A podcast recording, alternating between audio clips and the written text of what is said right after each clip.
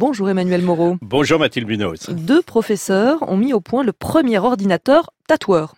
En quelque sorte, Joanne Da Silveira et Pierre M, ancien étudiant de l'ENSCI, aujourd'hui enseignants, sont autant invités dans les rassemblements de tatouage, Mathilde, que ceux de robotique. Les deux comparses ont en effet inventé une imprimante à tatouer qui est à la fois une prouesse technologique et artistique. Grâce à Tatouer, c'est le nom de leur machine, ils peuvent dessiner toutes sortes de formes, réaliser des, des lignes parallèles impeccables comme des cercles parfaits tout en mélangeant les couleurs. Johan, le co-inventeur de Tatouer. C'est toujours des aiguilles qui tatouent effectivement, hein, comme le fait le tatoueur traditionnel aujourd'hui. Simplement ici, elles sont pilotées par euh, une succession de moteurs on va euh, peut-être profiter d'un peu plus de précision, d'un peu plus de rapidité, mais l'idée du projet reste bel et bien de euh, pas refaire ce que c'est déjà très bien faire le tatoueur à la main, mais plutôt d'aller chercher des nouveaux champs d'application, des nouvelles références, des nouvelles possibilités grâce au tatouage. C'est l'ordinateur qui donne les ordres. Euh, les ordres sont pas inventés par l'ordinateur. Chaque tatoueur, artiste qui pilote la machine va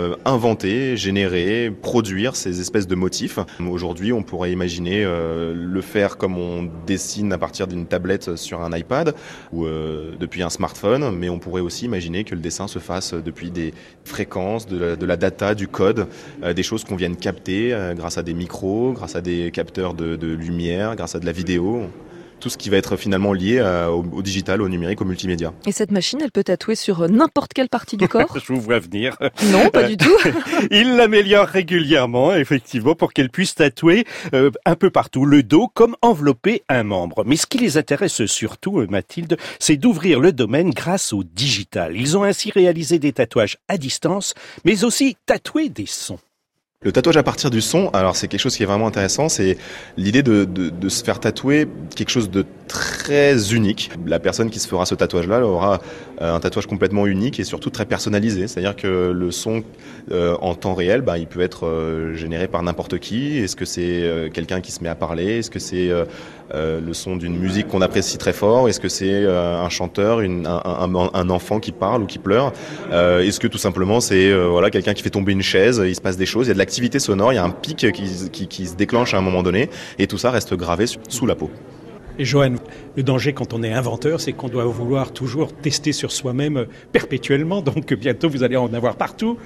C'est vrai que euh, avec euh, Pierre, avec qui je suis associé sur ce projet, ben on se retrouve avec euh, de plus en plus de tatouages sur les jambes et les bras. Fort de tous les tests qu'on fait, on peut aussi en fait en se regardant personnellement retrouver un peu un historique des, des évolutions du projet.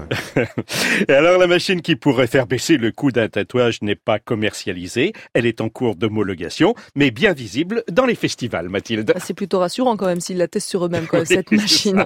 Emmanuel Moreau, l'esprit d'initiative votre chronique est à retrouver sur franceinter.fr.